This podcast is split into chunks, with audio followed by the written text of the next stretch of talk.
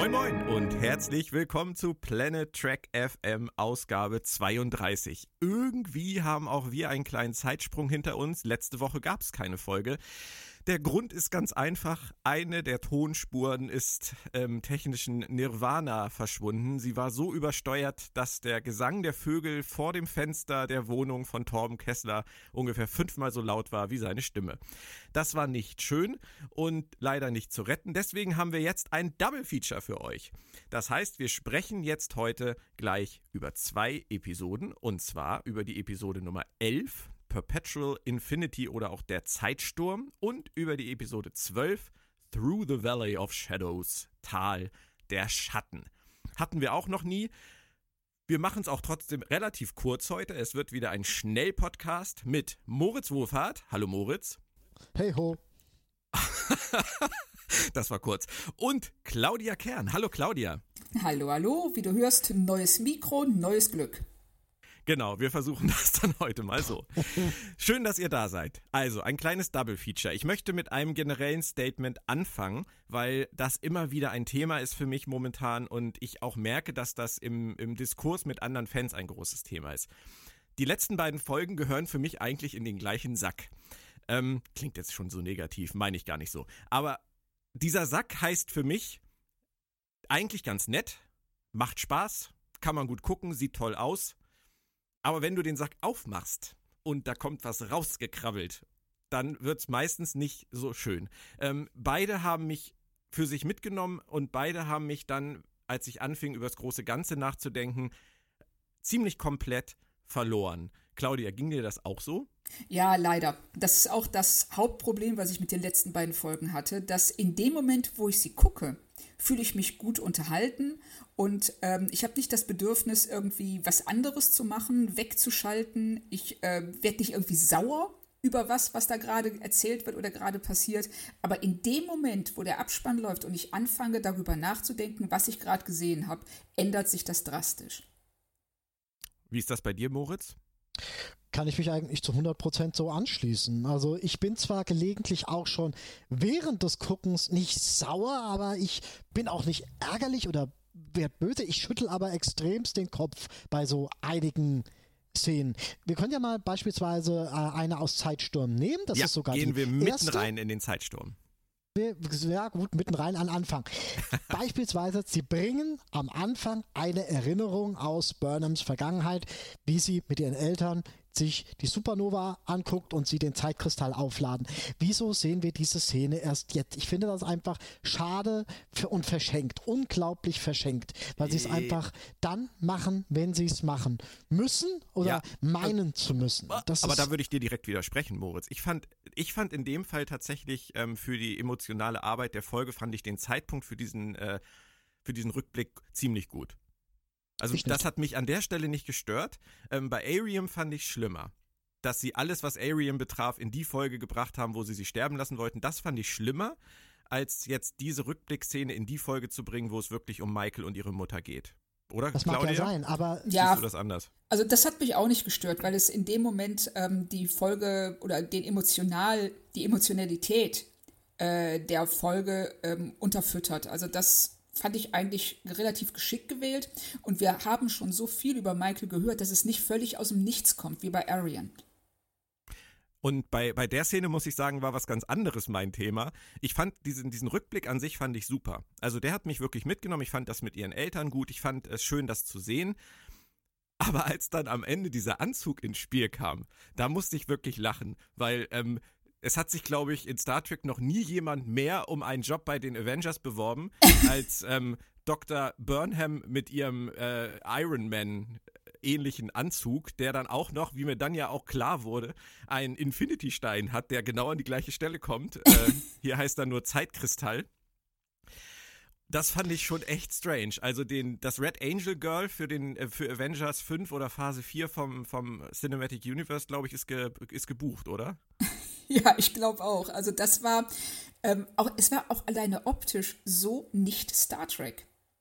Das ist äh, ein in dem Moment auch, oder so ging es mir zumindest, ähm, aus der ganzen Atmosphäre rausreißt, weil ich sehe diesen Anzug und ich habe wirklich genau diesen Avengers-Gedanken gehabt. So, wir sind jetzt hier in eine, in eine Superhelden-Ästhetik geraten.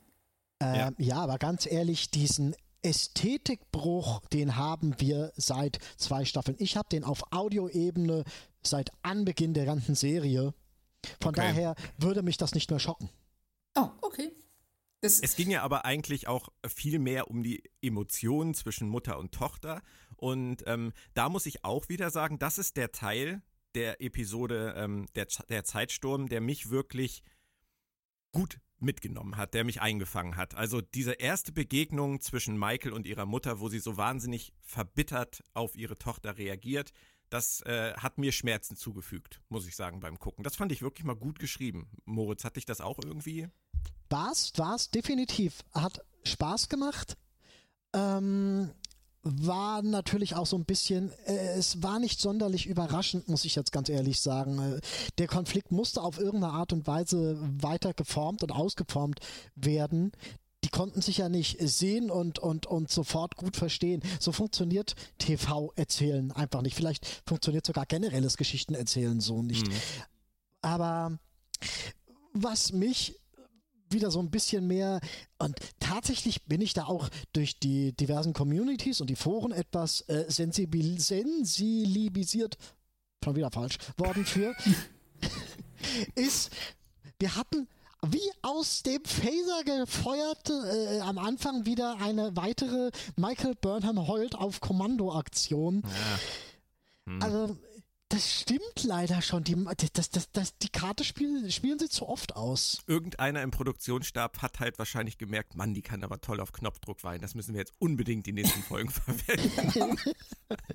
das macht sie vielleicht auch menschlicher.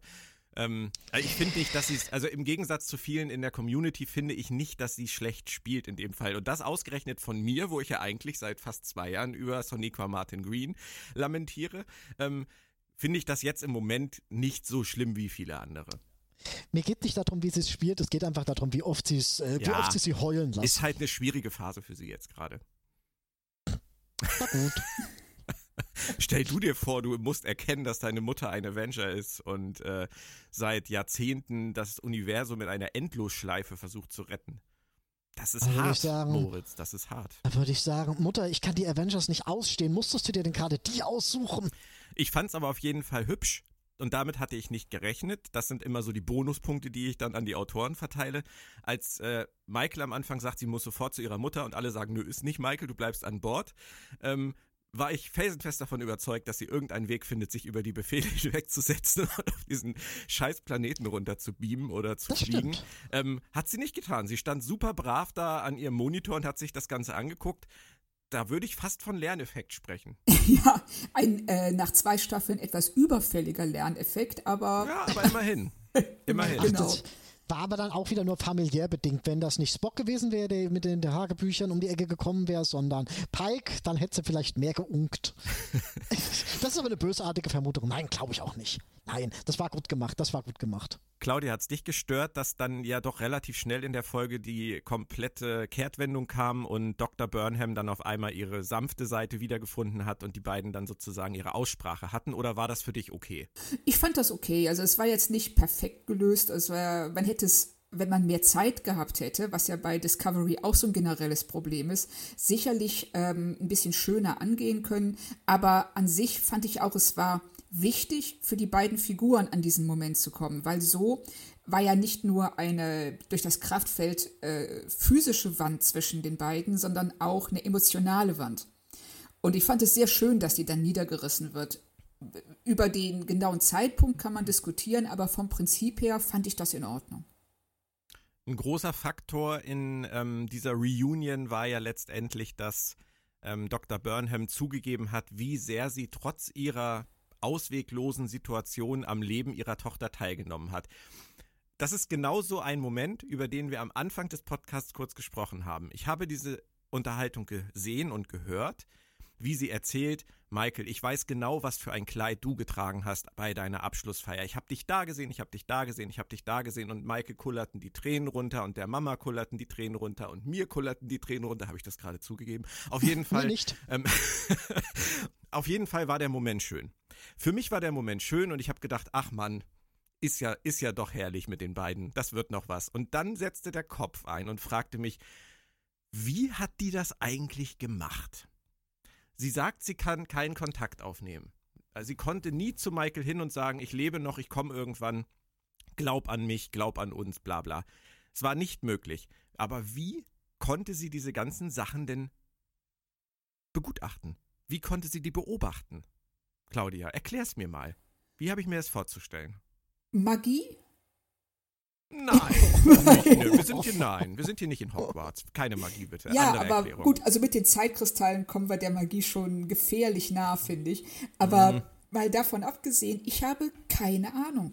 Die Folge, das ist sowas, ja, wir möchten das gerne erzählen, weil es toll klingt und weil das auch die Mhm. Tragödie, die diese Frau seit ähm, Jahrzehnten durchlebt, ähm, sehr schön demonstriert und uns als Zuschauer sehr schön vermittelt, dass sie wie so ein Geist eine Präsenz ist. Sie ist immer da, aber sie kann nicht eingreifen. Wie frustrierend das sein muss.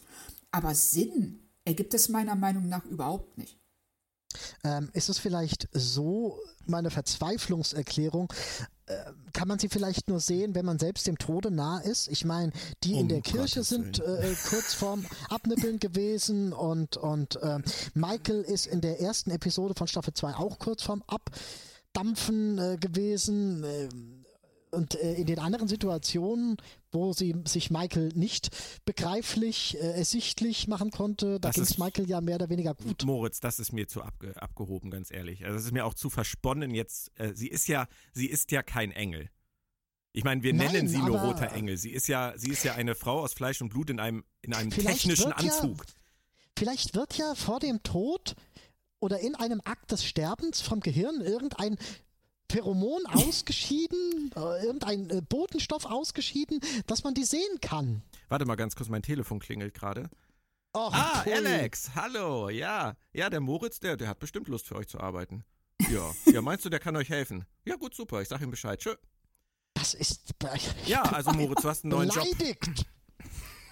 Du bist der, du bist der neue Schönredner im, im Autorenstab. Aber ich finde, Der du hast essen. eigentlich wirklich perfekt schön geredet. Och, Ja, aber warum haben sie das dann in der Folge nicht so erklärt? Mann, dann hätten wir es oh, doch alle frag verstanden. mich doch nicht sowas. Ja, aber selbst dann, äh, du machst ja nur ein noch größeres Fass auf.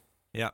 Sie haben es halt vermieden, überhaupt ein Fass aufzumachen. Sie haben einfach nur gesagt, ich habe dich beobachtet, ich war immer da, Michael hat geweint, alle waren glücklich und die weiteren Fragen, wo geht sie auf Klo, wo holt sie ihr Essen her, wieso konnte sie sich überhaupt diese Basis bauen und so weiter, das haben sie alles in den großen Topf geworfen mit dem Deckel drauf, wo drauf steht nicht öffnen, nie mehr öffnen. Ja, genau, das ist wie in Michael hat geweint und alle waren glücklich. Das ist wie der Anfang von äh, The Walking Dead, wenn du diese Türen siehst, auf denen draufsteht äh, Don't open dead inside. genau. Okay. Aber trotzdem, ähm, sie haben diese Familienzusammenführung äh, meiner Meinung nach ganz gut hinbekommen. Ich bin noch über eine Sache gestolpert. Ähm, das wäre nämlich genau die Frage, warum Spock derjenige war, der für sie die einzige Chance darstellte, in Kontakt zu treten. Das fand ich wiederum ein bisschen arg murksig. Da haben sie ja einfach diese, diese, äh, äh, er ist ein Mischling, er hatte düs, düs, düs, irgendwas. Ich glaube, Dyslexie und, ist das Wort, wenn ich mich nicht täusche. Genau, tut mir leid, das, ähm, sowas. Ja, auf jeden Fall.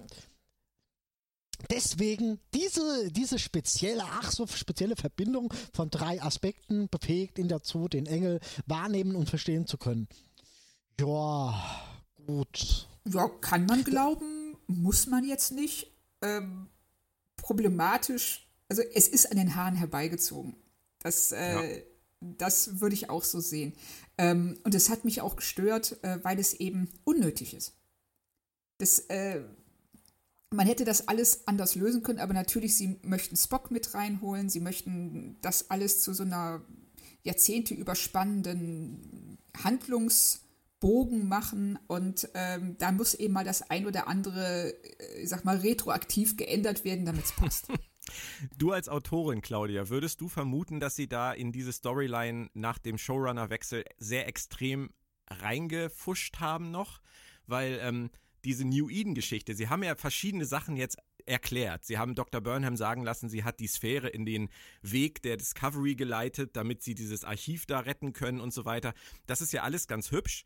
Aber diese New Eden-Sache, dass, das, dass sie diese, diese Kolonie oder diese Kirche als Testlauf gerettet hat, das wirkt für mich so, als also, hätten sie sich das im, im, Nachhinein ausgedacht. Das ist derartig eine, ähm, oh mein Gott, wir müssen das irgendwie erklären. Wie machen wir es? Es war ein Traum? Nee, können wir nicht bringen.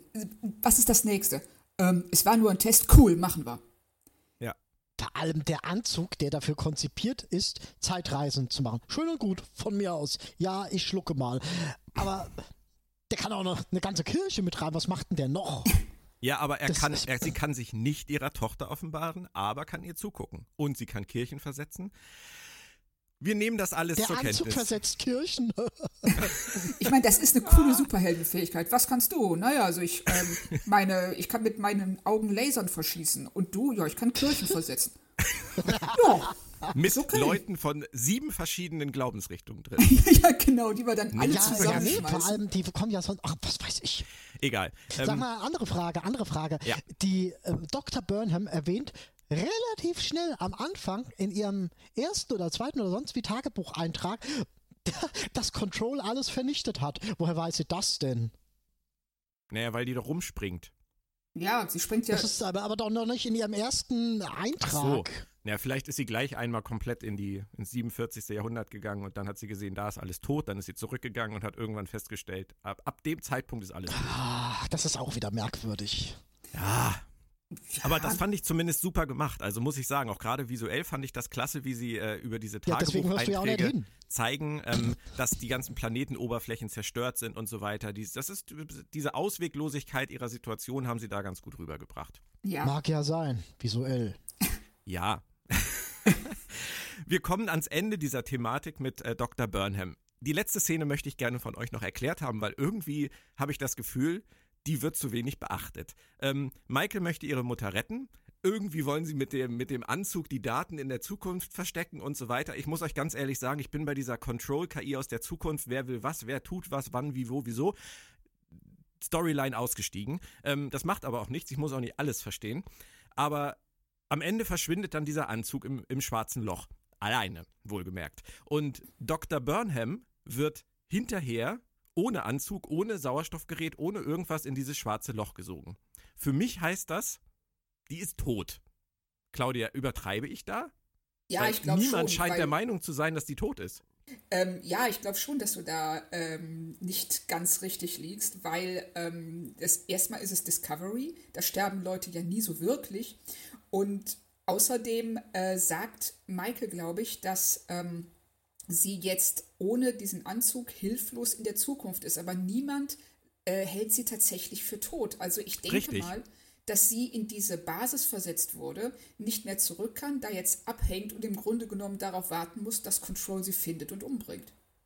Ha, dasselbe habe ich zu ihm auch gesagt. Ja, ja, aber äh, äh, ist das nicht, also ich meine, dafür, dass Michael so viel daran liegt, ihre Mutter zu retten, ist das nicht ein ziemlicher Lucky Guess, zu sagen, dieses Wurmloch wird sie schon unversehrt ohne Raumanzug in diese Basis zurückbringen? Äh, nee, das, also ich habe es so verstanden, dass sie ähm, an ihren Ausgangspunkt zurückgeschickt wird, eben an, in diese Basis, nur den Anzug nicht mehr hat. Das ja, es besteht ja diese Verbindung, sie wird ja da reingezogen und du hast ja das Wurmloch, das wie so ein Schlauch ist zwischen ihrer Basis in der Zukunft und ähm, dem Raum in der Gegenwart. Und dass sie dann einfach. Claudia.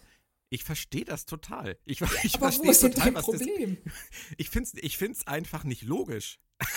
Nein, aber es ist Discovery, natürlich ist das schon. Ich, schon also ich hätte mir schon gewünscht, dass Maike sich ein paar mehr Sorgen macht, ihre Mutter ohne einen Anzug und ohne Schutz in ein schwarzes Loch zu schicken. Ja, aber wir waren schon in Minute 43. Ja, okay. Nicht mehr bei 60 Sekunden Restdauer. Gut. Ihr versteht aber auch, was ich meine. Ja. Ja. Ich meine, äh, ja, es, es, ist ja auch überhaupt nicht gesagt, dass auf dieser Basis nicht vielleicht auch irgendwann mal die Lebenserhaltung ausfällt oder ausgefallen ist oder dass Control sofort kommt und sie umbringt oder man hätte ja sich diese Fragen mal stellen müssen. Also man hätte ja auch mal fragen können, Mama, kann man dich da wirklich hin zurückschicken? Das ist ja auch gefährlich für dich. Willst du nicht lieber den Anzug mitnehmen? Dann hast du wenigstens die Möglichkeit einzugreifen der Witz ist ja sowieso, Control reist mit Mama Burnham äh, äh, äh, per Anhalter in die Vergangenheit. Aber wenn sie in die Zukunft gezogen wird, da, da, hat Control noch nicht die Idee gehabt, sich da mal anzuhängen und sie dann in ihrer Basis Platz zu machen. Offensichtlich nicht. und Nö. ich weiß auch nicht, warum sie nicht einfach den Anzug repliziert haben, damit sie den behalten kann und der zweite Anzug dann die Daten rettet. Äh, ja, gut, Zeitkristall. Ja. Okay, ihr wart schon bei Control. Das müssen wir auch noch abfrühstücken. Claudia, du oh. hattest die Borg ins Spiel gebracht. Ähm, es deutet im Moment noch nichts akut darauf hin, dass es wirklich um die Borg geht, aber ähm, es gibt natürlich einige Anzeichen, die äh, ein wenig darauf hindeuten, dass es in den, in den Gedankengängen der Autoren vielleicht mal ein Thema war. Ja, absolut. Alleine die ähm, Szene, in der Control, bevor er Leland konvertiert, ähm, zu ihm sagt, äh, nicht, nicht, etwa ähm, Resistance is futile, aber irgendwie bla bla bla ist pointless. Ja. Und das ist so ähm, wirklich äh, mit dem Hammer in diese Borg-Geschichte geschlagen, dass man da kaum noch dran vorbeikommt. Es ist, kann natürlich sein, dass sie das nur anteasen wollen und sagen so, ja, äh, Control wir, wir, könnten uns vorstellen, dass er eine Art von Proto-Borg ist, aber äh, und dann letzten Endes doch das nicht durchziehen. Das werden wir sehen, aber es deutet schon echt viel drauf hin im Moment. Pass mal auf, Claudia du musst mir jetzt mal wirklich diese Szene erklären. Ich habe sie, als ich sie das erste Mal, da sage ich es mal bewusst, gehört habe, nicht wirklich einordnen oder verstehen können, um danach herauszufinden, dass äh, diverse andere Leute sie genauso wenig einordnen konnten, obwohl sie sehen konnten. Wie funktioniert denn da das? Da liegt dann dieser Leland rum, der in irgendeiner Art und Weise infiziert ist und äh, der wird dann da auf diesen Folterstuhl wo auch immer der hier jetzt kommt, äh, äh, äh, wird er, ich habe mir das jetzt letztendlich so erklärt, dass er von der KI quasi in Besitz genommen wird und so langsam mehr oder weniger überschrieben wird. Ja. Und die KI ihn quasi schon steuern kann.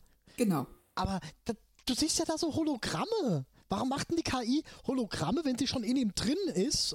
Also, mir wird da der, der, der was machen die da? Machen die da inneren Monolog oder machen die äußeren, Monolo äh, äußeren Dialog mit äh, inneren Komponenten? Was weiß ich. Und da kommt der Folterstuhl. Ähm, ja, das ist jetzt so eine gute Frage. Also auch wenn man das gesehen und nicht nur gehört hat. Also wir haben der Folterstuhl, und das, ich glaube, das ist bei den Section äh, 31-Schiffen genauso wie man einfach Nadeln in Periskope einbaut. Man hat es an Bord nur für den Fall, dass man es mal braucht. Ja, und überall haben die dann scheinbar Holoprojektoren? Hallo, der Holodoktor hätte sich gefreut. Ja, also das mit, ja. den, das mit den Hologrammen, da bin ich auch außen vor. Ich äh, kapiere es nicht. Das Einzige war dieser Stuhl. Ihm werden dann, äh, so wie ich es verstehe, äh, die Naniten eingesetzt, durch diese Nadel irgendwie in den Hinterkopf geschossen. Und dann wird er jetzt nach und nach überschrieben und ähm, es steht aber schon unter der Kontrolle von Control. Richtig? Schön gesagt. Es ist irgendwie ah, doppelt und nix und. Aber das mit den Hologrammen erschließt sich mir auch nicht so richtig. Vor allem, weil sie das mit den Hologrammen ja auch wirklich durchziehen. Da kommen wir dann in der nächsten Folge ja auch schon wieder zu. Ja. Aber äh, wir können doch davon ausgehen, dass Leland, der Leland, den wir, ich sag jetzt mal bewusst, auch vorher nicht kannten, jetzt tot ist, oder? ja. Und das, was er, er ist jetzt, ja, er ist doch jetzt eigentlich nur noch eine Marionette von Control. Ja, ja, gut, das, das schon. Er ist der, er die, ist der Locutus von Control, sozusagen. Genau, genau der Locutus, der Likutus. Der ist jetzt weggeflogen am Ende von dieser Folge, äh, über die wir gerade sprechen, ähm, hat Tyler ja noch zurückgelassen und ist jetzt irgendwie weg. Er kommt ja auch in der Folge 12 dann nicht vor. Ähm, wir wissen also nicht, was macht Leland. Wahrscheinlich ist also Ex-Leland. Wahrscheinlich ist Leland jetzt zusammen mit der Flotte der, der Sektion 31 Schiffe irgendwie auf dem Weg, äh, sich mit der Discovery zu treffen. Das ist ja auch erst das Ende der zwölften Folge, aber mehr wissen wir ja eigentlich über diesen Handlungsstrang im Moment nicht. Von Leland wissen wir gerade gar nichts. Wir wissen noch nicht mal, ob er tatsächlich da jetzt als Obermods-KI äh, auf dem Hauptschiff rumsitzt. Ich versuche noch mal eine Sache zu verstehen jetzt, das allerletzte Mal, Claudia. Vielleicht kannst du es mir erklären. Diese Sache mit dieser Datenbank. Ähm, in der Folge der Zeitsturm geht es ja sehr viel darum, wer wann wie versucht, die Datenbank zu kopieren, zu löschen, zu überschreiben, zu entlöschen, äh, zu wegzulöschen, gar nicht zu löschen, doch zu löschen, Teil zu löschen, defragmentieren. Ähm, und am Ende hat Leland dann irgendwie 54 Prozent der Datenbank. Was sagt vor allem, ich möchte das kurz einwerfen, vor allem hat die Datenbank schon ein eigenes Bewusstsein irgendwie entwickelt und kann sich gegen das Löschen wehren. ja, klar. ähm, Claudia, was, was sagt uns das jetzt? Er hat jetzt, er hat jetzt einen Teil der Datenbank. Es ist offensichtlich ja nicht genug. Es ist zwar eine, eine einfache Mehrheit über 50 Prozent, aber es ist offensichtlich nicht genug für Controls Zwecke, weil er versucht ja wohl immer noch den Rest der Datenbank zu kriegen. Was zur Hölle geht mit dieser Datenbank vor sich? Ich habe keine Ahnung. Also das, das ist, ähm, äh, wir wissen, dass die zumindest in der Lage ist, sich selbst zu schützen. Und da werden wir ja auch in der, am, über das Ende der nächsten Folge nochmal reden müssen, was das bedeutet für, die, ähm, für dieses Archiv, diese Datenbank. Sie ähm, kann sich aber nicht dagegen werden, hochgeladen zu werden zu Leland. Ich weiß es nicht, ist das eine Art von ZIP-Datei, die du nur öffnen kannst, wenn du 100% hast? Oder ich weiß es nicht. Also ich habe kürzlich, ich habe kürzlich ein Archiv entpackt, da hatte ich nur 25 von 50 Dateien und äh, die 25 Prozent konnte ich entpacken. Also oh. nein. Vielleicht äh, hat äh, Control nur eine billige Shareware-Version. Warte mal kurz, mein Telefon klingelt. Ach, Alex, ja. Ja, das macht der Moritz bestimmt auch gerne. Ja, ja, ich sag's ihm. Alles klar. Ja, er kommt ja eh. Tschüss. Moritz, du bist auch noch als IT-Experte für die Serie engagiert. da freue ich mich aber. Ja, ich glaube nämlich, das würde denen ganz gut tun. Also ich verstehe, ich habe wenig Ahnung von IT, aber ich bin bei diesen bei diesen Datenlöschgeschichten bin ich immer eher verwundert. Ich erinnere mich an die schöne äh, Enterprise-Szene, oh, ja. wo ähm, sie eine halbe Staffel Daten in der Expanse sammeln und dann dieser Dijamat in äh, Choosing Realm ähm, mit seinen Leuten an Bord kommt und einfach mal die kompletten Daten löscht. Und es gibt kein Backup. Nein. ja, genau. Gibt kein Backup. Wie soll man auch in der Delphic Expanse ein Backup machen? Damals in der Zukunft gab es das noch nicht. Damals genau. in der Zukunft. Damals in der Zukunft. Das ist ein schöner Titel. Ja. Das merkt er sich, das kommt in sein nächstes Buch. Hat, hatten Sie nicht auch einen, äh, einen SQL-Fehler? Einen Datenbankfehler mhm. und irgendwie mhm. dadurch, durch den der Virus da reingekommen ist? Das heißt, dass es in 300 Jahren noch SQL gibt? Ist doch schön, oder? Es ist irgendwie eine Konstante. Ob es jetzt schön ist, ist eine andere Frage. okay, aber wir sind uns alle, alle relativ einig, dass wir wahrscheinlich alle drei nicht in der Lage sind, diese Storyline wirklich zu durchsteigen. Ich würde, Warum auch immer. Ich würde weitergehen ich, und sagen, dass auch die Autoren nicht in der Lage sind, diese Storyline zu durchsteigen. Und dieses Urteil fälle ich erst in zwei Wochen. Ja, also okay. äh, ähm, wenn ich mit Episode 14 durch bin, gibt es entweder einen Zeitsturm oder einen Scheißsturm oder. Ja, wir sollten uns dann noch zwei Wochen Zeit geben. Allerdings, äh, ich, ich, alte Unke, würde wieder sagen, was sie in zwölf Folgen nicht geschafft haben, schaffen sie in den restlichen zwei auch nicht mehr. Ähm, sie haben, ja, sie machen so viele, so viele Fässer auf und wieder zu und, und äh, wenden sich davon ab. Ich sag nur Kamina. Ähm, das sind, das sind Dinge, von denen die gar nichts wissen wollen. Wie die Ärzte so schön singen. Gut, ähm, ich möchte noch zwei positive Dinge anbringen. Ähm, sind sie positiv? Könnt ihr mir gleich sagen. Ich fand es nett, dass Giorgio ähm, ein bisschen in eine angenehmere Richtung kippt. Sie ist nicht mehr ganz so überzeichnet und man hat das Gefühl, doch jetzt wieder eine Person vor sich zu haben, die ähm, sich vielleicht auch ein klein wenig entwickelt.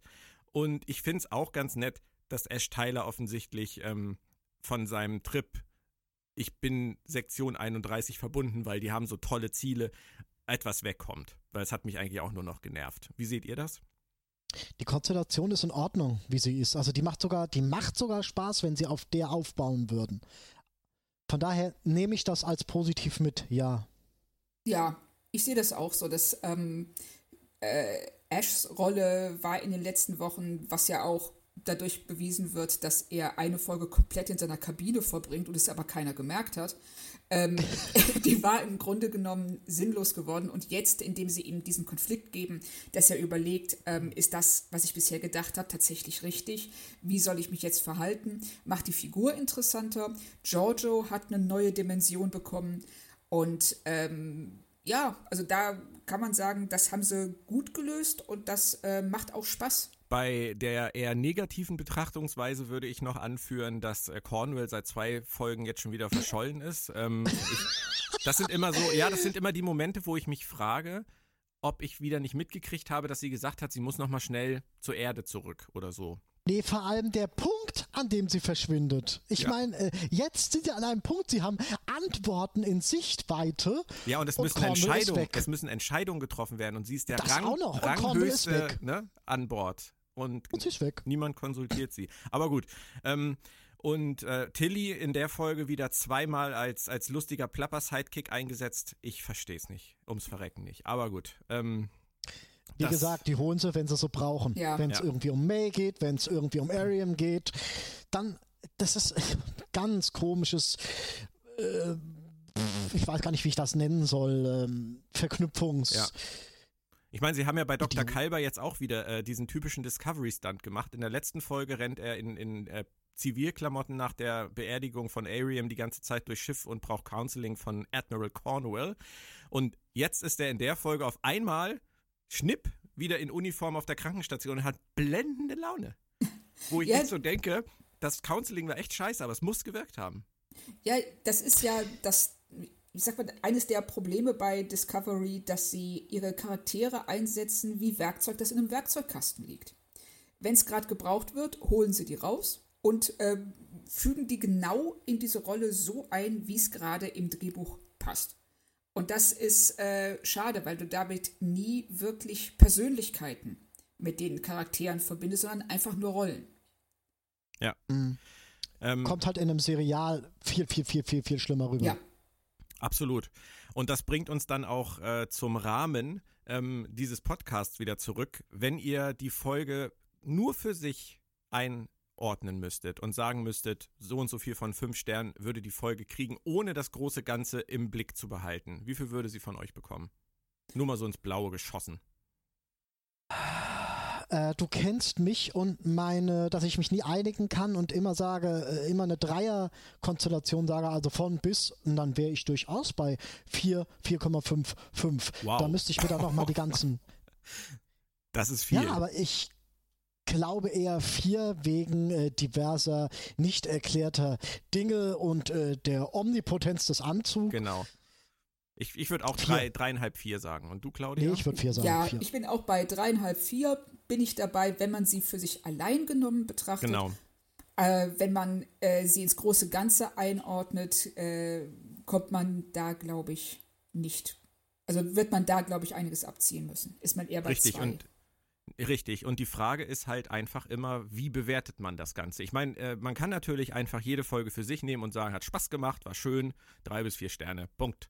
Und am Ende der Staffel sagt man dann, das war eigentlich alles ziemlich zum Kotzen. Und dann versteht keiner mehr, was man eigentlich ja, meint. ja, richtig. Ähm, Richtig. Aber das ist eigentlich bei einer Serie wie Discovery, sie sein möchte, die einzige zulässige Betrachtungsweise. Ich meine, wir können jede Woche unken über Dinge, die nicht stimmen, aber ähm, man kommt nicht drum hin, trotzdem den Folgen einen gewissen Unterhaltungsaspekt zu bescheinigen.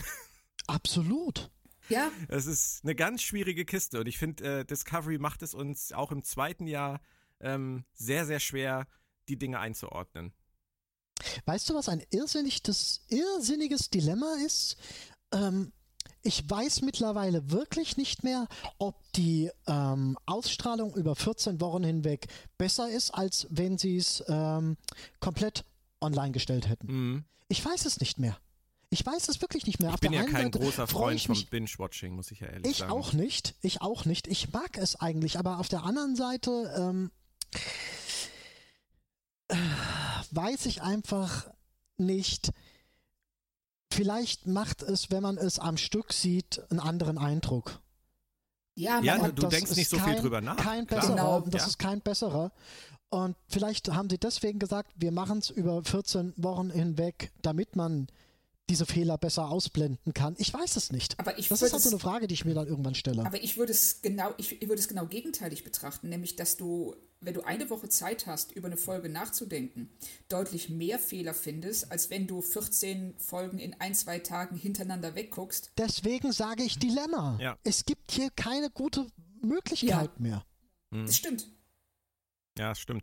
Aber, ähm, Aber es macht trotzdem irre Spaß, drüber zu reden jede Woche. Ja. Also sonst würde ich das ja nicht machen und sonst würde ich es auch nicht äh, gucken und so weiter. Aber ich tatsächlich habe ich letzten Freitag ähm, ähm, die Episode relativ spät geguckt und eigentlich ähm, passiert mir das doch eher selten. Ich versuche schon, äh, wenn es mein äh, normales Leben zulässt, mir morgens Freitag von 9 bis 11 Zeit zu haben, um, um das äh, sehr zeitnah zu- gucken zu können. mhm. Und letzte Woche tatsächlich mit das erste nicht erzwungene Mal, wo ich gesagt habe, okay, ich muss noch dieses und welches und jenes machen und guck's erst später. Ja. Und das ist schon schade. Ich habe sie Sonntagabend geguckt. Ich auch. Mhm. Das ist halt, ähm, äh, das ist, es ist auch ganz komisch bei mir. Es fühlt sich auch merkwürdig an, aber ähm, ich mag ja immer noch die Figuren und ich möchte unbedingt wissen, wie diese Staffel ausgeht. Ich möchte auch unbedingt wissen, wie das, äh, das Setting für die dritte Staffel ist. Aber was die durchlaufenden Themen der Staffel angeht, die sie momentan haben, ob das jetzt äh, die Signale sind oder der Rote Engel ist oder Control ist, Leland, ähm, muss ich ganz ehrlich gestehen, haben sie mich inhaltlich verloren. Also ähm, es interessiert mich nicht mehr, wie sie es auflösen. Ich möchte wissen, wie sie es auflösen. Ich möchte auch drüber reden und ich habe da auch äh, Redebedarf. Aber es ist mir relativ egal, wie sie es auflösen, weil ähm, sie so viele Haken schlagen, die ich nicht nachvollziehen kann und die ich nicht, nicht schön finde, dass ähm, ich da nicht mehr, nicht mehr emotional jetzt rein investiere. Also das, äh, das ist mir bei der ersten Staffel im Spiegeluniversum schon so gegangen, dass ich am Ende gedacht habe, egal wer da jetzt stirbt, nicht stirbt, zurückkehrt, es ist sowieso immer, immer noch anders, als man denkt und dann nochmal anders. Ähm, weiß nicht, ob, ob euch das ähnlich geht, aber das ist bei mir halt einfach, da ist bei mir die Luft raus. Also die Verhältnismäßigkeit von emotionalem zu akademischem Interesse, ich nenne es jetzt einfach mal so, auch wenn es das bestimmt nicht ganz trifft, ist bei mir auch erschreckend äh, mehr ins Akademische als ins Emotionale. Ist, wenn ich das vergleiche mit anderen Serien oder wohl doch eher, wenn ich es auf, ich, ich schlage einfach mal den Bogen zu Buchfortsetzungen, bin ich da leider momentan bei den diversen Buchfortsetzungen auf meiner Leseliste weitaus emotionaler, emo, emotionaler involviert. Wow. Ich sollte aufhören, so viele Fremdwörter zu benutzen. Das okay, dann haken so. wir mal. Achso, sag ruhig. Achso, sorry. Ähm, das geht mir auch so. Also ich äh, möchte wissen, wie es weitergeht und mir machen die Folgen für sich genommen auch immer Spaß. Die sind schön groß, bunt, es knallt oft und es passiert viel. Aber eben wegen dieser ganzen Haken, die geschlagen werden, wegen der ähm, vielen Dinge, die einfach keinen Sinn ergeben, also zumindest für mich keinen Sinn ergeben, bin ich auch ein bisschen außen vor. Also es kommt mir immer so vor, als würde man etwas gucken in der Sprache, die man nur so zu einem Viertel versteht. Man kriegt zwar grob mit, was passiert und kann der Handlung folgen, aber man kommt nie tief genug rein, um wirklich mitzufiebern. Mhm. Und ja, das ich glaube, das ist, das ist das Problem. Serien.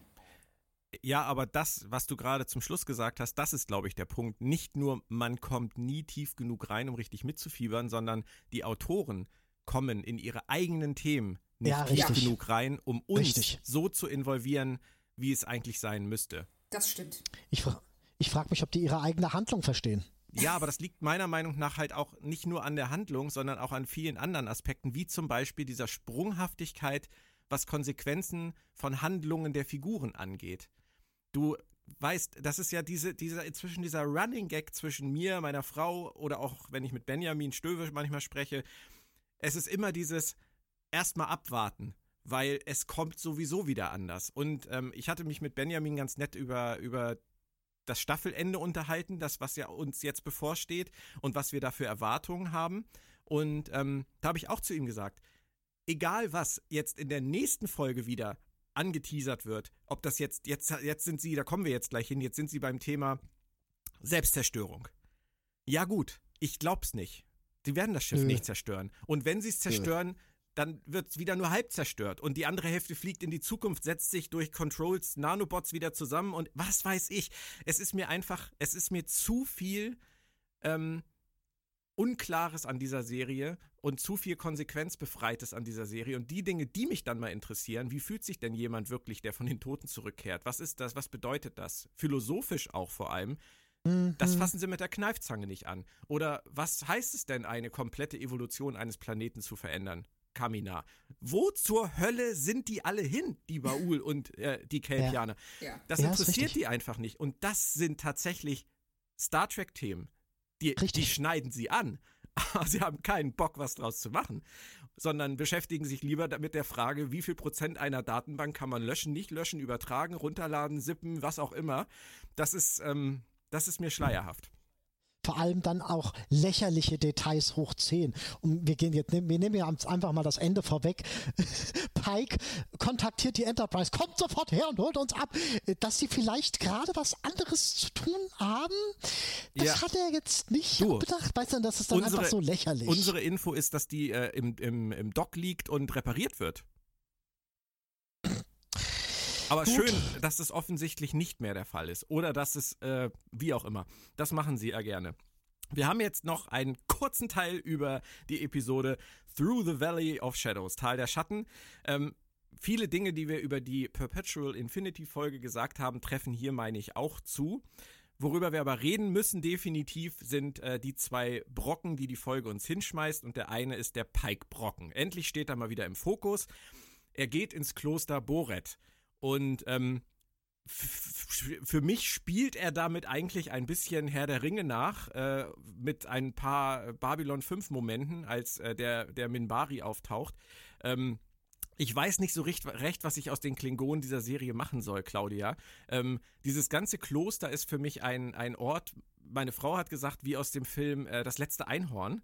ähm, das ist das ist eine Welt, die unklingonischer gar nicht sein könnten. Da sitzen Klingonen in dem Gang und hämmern mit kleinen Hämmerchen Kristalle aus dem Boden und lassen Bäume sprießen. Und ich habe mir so gedacht, was zur Hölle ist hier los? Ich habe keine Ahnung, aber es ging mir genauso. Alleine der erste Shot, wenn wir das Kloster sehen und man denkt so, Mordor? Und dann der Minbari-Klingone, ja. ganz groß. Und dann geht das los, die gehen da durch dieses Kloster durch und das würde ich also das hat so was, ich sag mal, Zen-Buddhistisches, was man äh, im höchsten Fall mit Vulkaniern assoziieren würde, aber garantiert nicht mit Klingonen. Ich sag mal so, wenn sie das vor eineinhalb Staffeln gemacht hätten, hätte ich gejubelt. Weil es doch so merkwürdig die ganze Aktion ist, doch nochmal ein etwas ambivalenteres äh, Gesinnungsbild auf diese Spezies wirft, weg von diesem totalitären äh, äh, Isolationisten-Nazi-Regime-Prinzip ja, ja, weg. Das vor eineinhalb Staffeln hätten wir das gebraucht. Jetzt ist es einfach nur komisch. Ja, weil es überhaupt nicht in das passt, was wir ansonsten über die Klingonen wissen. Gut, aber wie vieles müssen wir das schlucken und ähm, fragen uns dann als zweites, warum ist der Sohn von Rel und Vok jetzt ein erwachsener Mann? Ähm, also als großer Fantasy-Freund kann ich, ist es komisch, aber es geht. Wirklich. Wenn man, vielleicht senden die irgendwelche Tachyonen aus, die sich irgendwie alterungsmäßig auswirken und ach, ich weiß es nicht, aber es geht. Wenn du dein Leben in, im, im, im Umfeld von so zeitverformungsfähigen Dingen verbringst, geschenkt. Ist, ist der dann, da ist der dann in zwei Wochen Probleme. tot? Oder ist der jetzt nur bis zum Erwachsenenalter äh, herangewachsen und ab sofort läuft sein Leben dann normal? Ist vielleicht auch eine Frage, die ich mir nicht stellen sollte. nee, vielleicht springt er dann wieder irgendwie zurück. Ich weiß es nicht. Das ist ich befürchte ja, sie hatten eigentlich nur zwei Ansätze für, für diese Figur, dieses Tenavik. Einmal, sie wollten jetzt den erwachsenen Sohn von Rel und Vok zeigen, um das irgendwie abzuschließen. Und zweitens, Kenneth Mitchell brauchte wieder einen Job. Deswegen haben sie ihm halt diesen Klingon dann jetzt wieder gegeben. Ich verstehe es nicht. Also ich hätte es viel netter gefunden, wenn äh, das Kind der beiden der Albino-Klingone von DS9 geworden wäre. Richtig. Ja. Kann er ja. Aber ich sag dir ganz ehrlich, sie hatten keinen anderen Klingonen, dem sie das hätten geben können. Sie haben es versäumt. Nee. Versäumt, versäumt, versäumt, sie versäumt, versäumt. Vernünftige klingonische Charaktere einzuführen. Und deswegen war das der einzige mit einem minimalen Einschlag. Sie ja, aber das anderen. muss doch nicht immer einen Einschlag haben. Es muss doch nicht immer jeder mit jedem verwandt sein und jeder mit äh, jedem eine komplizierte Bei Discovery Beziehung. aber eben schon. Ja. ja. So, so ist es ja, deshalb kommen ja die ganzen äh, Theorien auf, wie das ist der Albino-Klingone aus DS9 oder sind das die Borg, weil sie immer wieder Verbindungen erschaffen zu Dingen, zu denen sie eigentlich gar keine erschaffen müssten. Wollen. Oder auch wollen, nicht wollen. Ja. Claudia, erklärst du mir einmal ganz kurz, warum Nein. Captain Pike, bitte, bitte, erklär mir bitte, warum Captain Pike unbedingt einen Zeitkristall mitnehmen wollte. Weil er das erste Mal auf Boris war und er hatte noch keinen und das ist ein super Andenken, was jeder, der auf dem Planeten äh, war, mitnehmen sollte, sonst stehst du da, da so hin. wie Sonst die Alternative wäre gewesen, ein T-Shirt, auf dem draufsteht, ich habe Boris besucht und nur dieses lausige T-Shirt bekommen.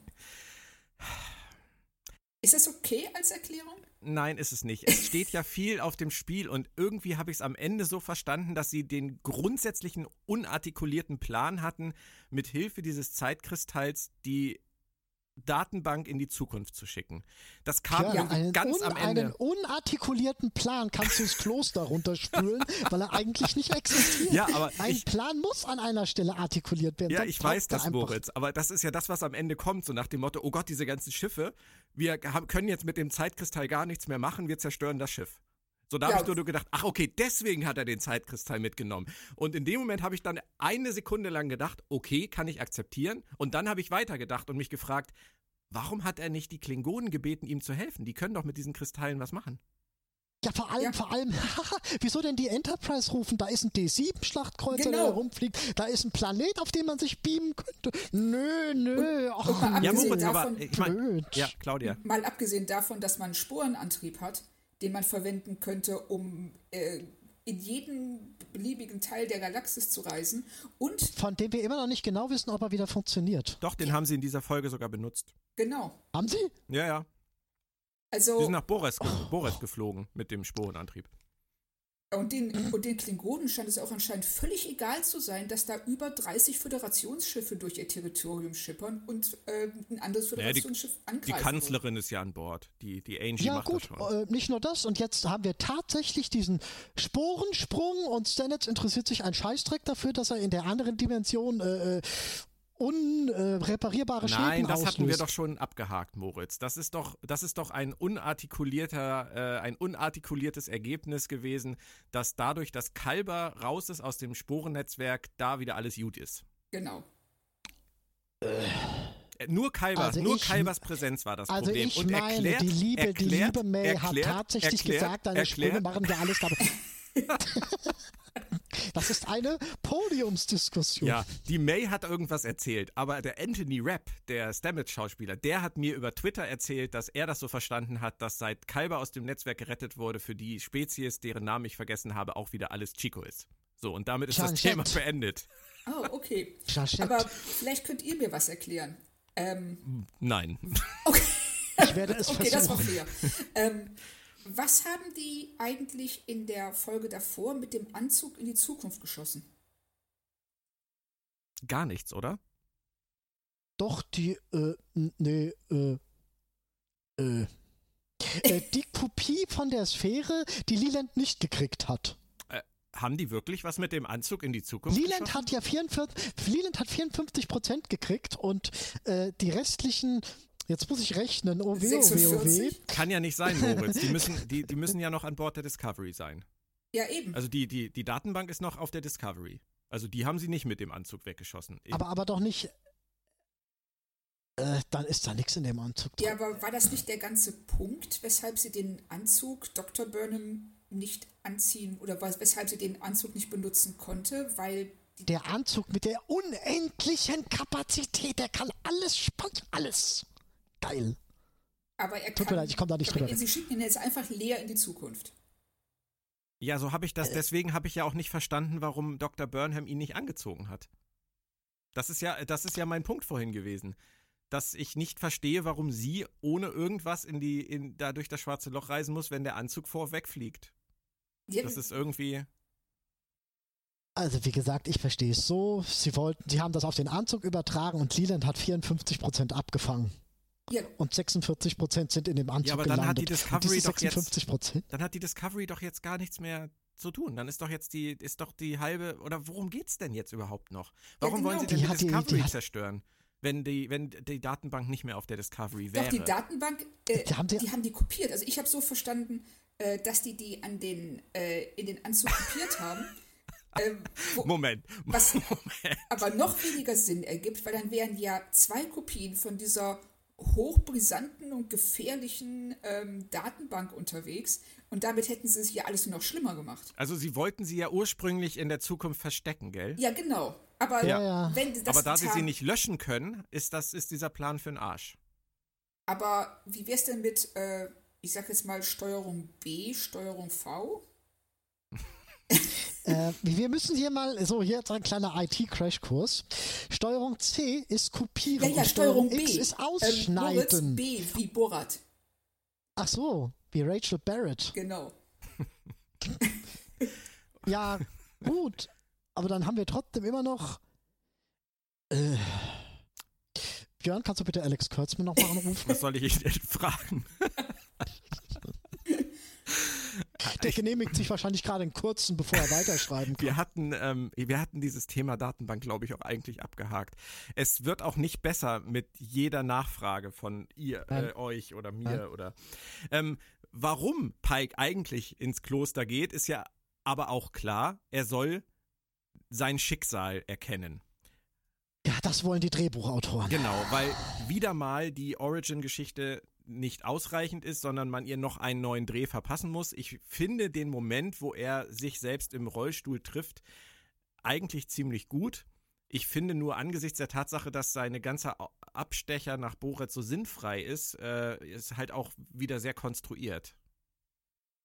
Ich finde ihn vor allem sehr kurz und vor allem seine Auseinandersetzung dann, damit danach ist so kurz. Eine Sache müssen wir da jetzt aber auch noch besprechen. Und äh, ich frage wieder Claudia, weil sie antwortet mir so gerne auf meine komplizierten Fragen. Ähm, Tenavik sagt zu Pike, wenn ich das richtig verstanden habe, sonst korrigiert ihr mich. Das ist deine Zukunft. Wenn du diesen Kristall mitnimmst, kannst du daran nichts mehr ändern. Ja. Da habe ich mich gefragt, was zur Hölle?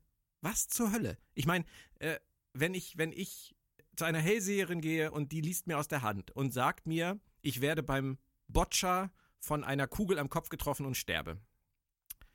Kann das aber nicht mehr ändern. Spiele ich halt den Rest meines Lebens kein Boccia mehr.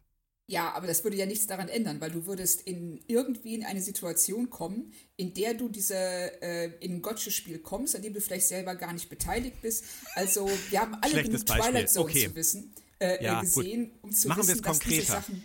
Bitte? Ja, okay. Also so wie die Zeit dargestellt wird als Wesen mit Willen, wird die das schon so einrichten, dass du die Kugel also fein, sind wir jetzt bei. Final Destination.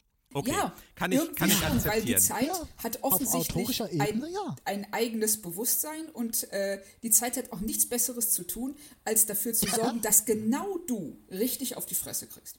Okay, dann akzeptieren wir das jetzt. Ich finde es immer noch total schwachsinnig, aber wir Ja, akzeptieren ist das es. jetzt. Ist es. Ja, okay. Also Pike entscheidet sich, meine, mein Pflichtgefühl ähm, ist wichtiger als mein Schicksal. Das nehme ich jetzt an. Das hat er jetzt bewusst entschieden, dass das irgendwann mit ihm passiert. Nimmt diesen Kristall mit.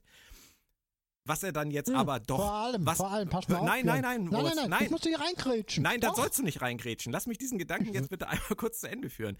Ja, gut. Ja, ähm, was ja vor allem daraus sich auch noch ergibt, ist, er weiß ja jetzt eigentlich, dass die Control-Krise bereinigt wird.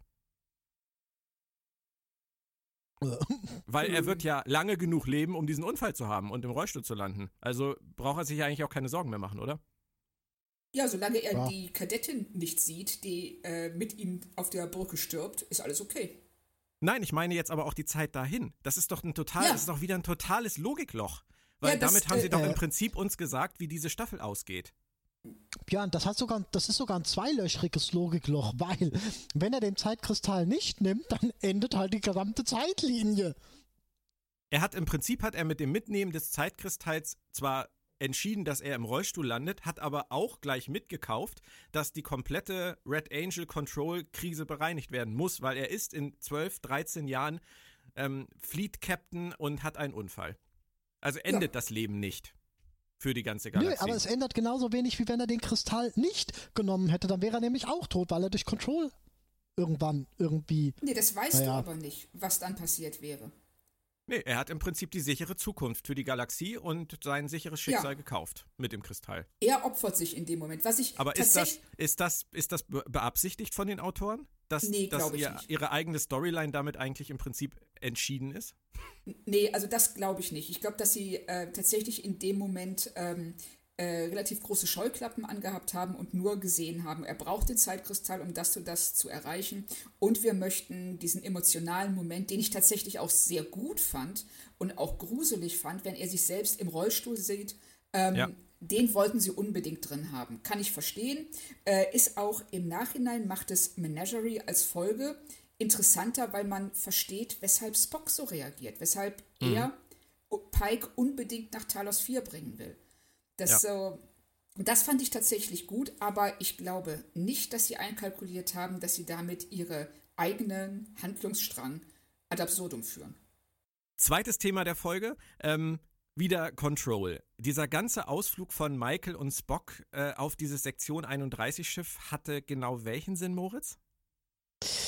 Das war äh, einfach nur eine Falle von Control. Da haben sich die Drehbuchschreiber nicht weiter mit beschäftigt, das in irgendeiner Art und Weise für Michael sinnvoll zu, zu gestalten. Die wollte da einfach nur hin, um in eine Falle gelockt zu werden. Eine Falle, die nur funktioniert hat, weil Tyler dieses Geheimnis von seinem Geheimhandy aus seiner Schublade ausgeplaudert hat. Ja? Ist auch wieder, ist, also was, was das Thema konstruierte Storylines angeht, sind sie momentan echt auf einem harten Weg, finde ich. Also.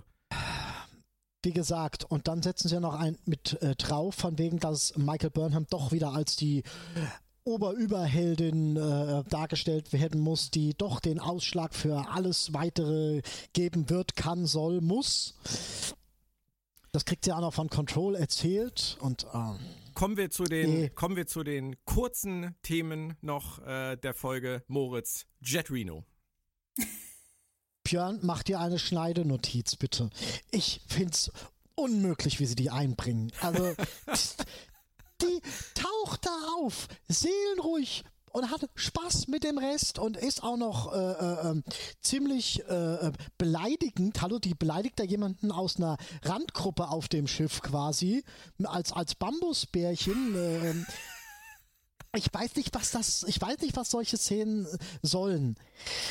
Ich, ich hole jetzt doch noch mal weiter aus. Da ist eine ja, ich sage es jetzt einfach mal, eine Homosexuelle und ähm, ähm, die bezeichnet jemanden aus einer anderen Randgruppe äh, spaßig mit, mit irgendeiner Erdenanalogie. Äh, sollte die nicht ein bisschen, ist man da nicht ein bisschen sensibler? Ich, ich finde es einfach, ich muss einfach den Kopf schütteln. Ich finde es einfach komisch, wenn man äh, äh, so mit Randgruppen redet, aber auf der anderen Seite so äh, progressiv offen sein möchte. Dieser, dieser Twist, der will mir einfach nicht so ganz in den Kopf. Ähm, ich würde, ich stimme dir zu vom Prinzip her. Ich würde nur anmerken, dass äh, in der Star Trek-Zeit äh, es diese, äh, diese ja, Leute sich nicht mehr als Randgruppe empfinden, weil sie nicht mhm. ausgegrenzt werden in irgendeiner Weise. Und ja, mag sein. Das würde ich dir auch voll und ganz abnehmen, wenn er sie, wenn er ihr in Zukunft äh, im äh, Dings, ach, jetzt habe ich das Wort vergessen, im Umkehrschluss auch irgendeine Bezeichnung an den Kopf geworfen hätte, von wegen, du Homo, hau mal ein Wort raus oder so. Weißt du? Ja, ähm, ja ähm, ich, ver ich verstehe euch beide. Hm. Ich verstehe das auch. Das finde ich einfach merkwürdig und auch äh, wie sie dann für, für äh, Kalbers und Stamets wieder Zusammenführung instrumentalisiert wird, das musste ja dann einer aus, aus seinem, aus seinem aus seinem Gesinnungsgebiet sein. Ich finde das einfach schade, weil das so diese, diese, das ist so eine ganz verbreitete ähm, Theorie unter den fünf Sinnen von wegen, die gleichen können sich mit den gleichen auseinandersetzen und die gleichen sollen den gleichen helfen. Und das ist für mich nicht das hat für mich keinen Inklusionscharakter. Absolut. Das finde ich einfach schade. Also da bin ich ganz bei dir. Das hat mich auch ähm, wirklich gestört, dass sie in dem Moment ähm, äh, ihre eigene Homosexualität etablieren müssen, damit sie in den Augen der Autoren berechtigt ist, Kalber ähm, Ratschläge zu geben.